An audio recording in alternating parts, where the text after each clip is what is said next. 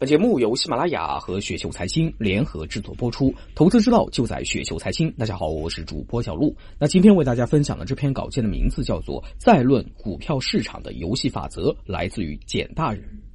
二零一七年的五月份啊，我写过一篇文章呢，叫做《股票市场的游戏法则》。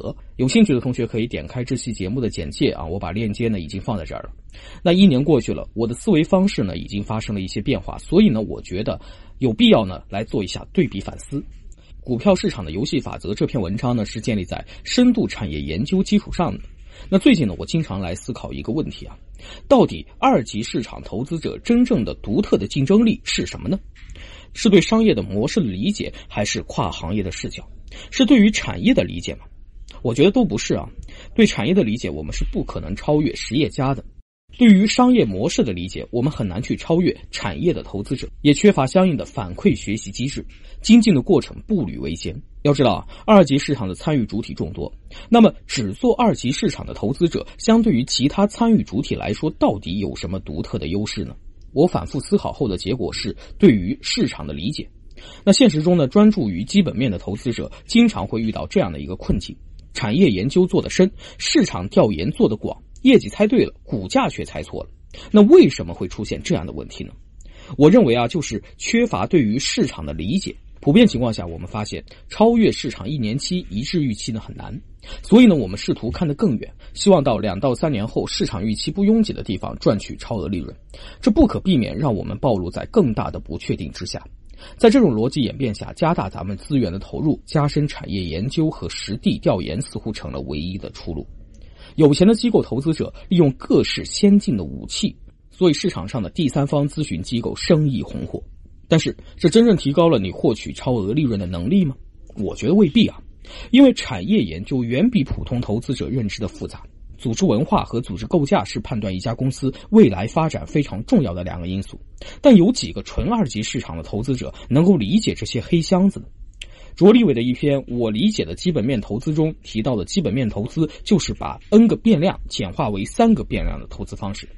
我觉得现实很残酷，只有极少数的拥有产业资源的投资者可以这么讲，大多数人严重缺乏反馈机制，以至于不能达到高深的产业洞察力的境界。那么，研究市场是否是更复杂的揭秘股价运行的方式呢？我觉得这可能与大多数人的直觉不同。但凡研究某个理论。建立粗糙的模型，并利用这种极端假设呢，是一个很好的方法。所以呢，我们沿着这种逻辑去看，我们先搞明白为什么牛市大多数股票大幅上涨的原因。我的总结呢，就是长期的想象力变现，致使估值大幅的提升。想象力这个词儿呢，是解码股价波动非常重要的原因。牛市就是想象力展开、阻力最小的时候。但是大家会发现啊，即使不是牛市，也会出现一些想象力导致的巨幅股价波动。所以牛市是特殊的事。大家仔细回顾一下自己在牛市的思考和行为方式，是不是在股价高强度上涨下很容易相信公司的故事，很容易容忍公司的不足呢？这其实就是股价的反身性效应。那一般情况下，公司呢是沿着历史估值通道波动的，任何突破该通道的股价表现呢，往往是外部强大的力的作用。前者是不变，后边呢是变化。我们无需去探究估值通道内的大多数股价的波动，也就是说，我们不需要对时刻的股价波动做出解释。也就是说，我们要尽量的控制变量的多寡，并深刻的理解极限值附近的变化。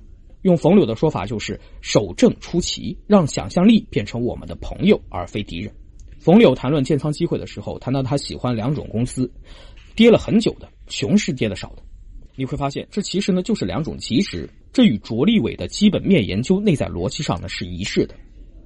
因为任何研究都必须建立在少变量的基础上，大胆假设，小心求证，守正出奇。以上呢就是关于理解市场的方法论上的探讨，但是呢，具体在应用层面需要借助工具来辅助。本人在这个方面呢也是初探，等日后有所收获呢，再来给大家分享一下。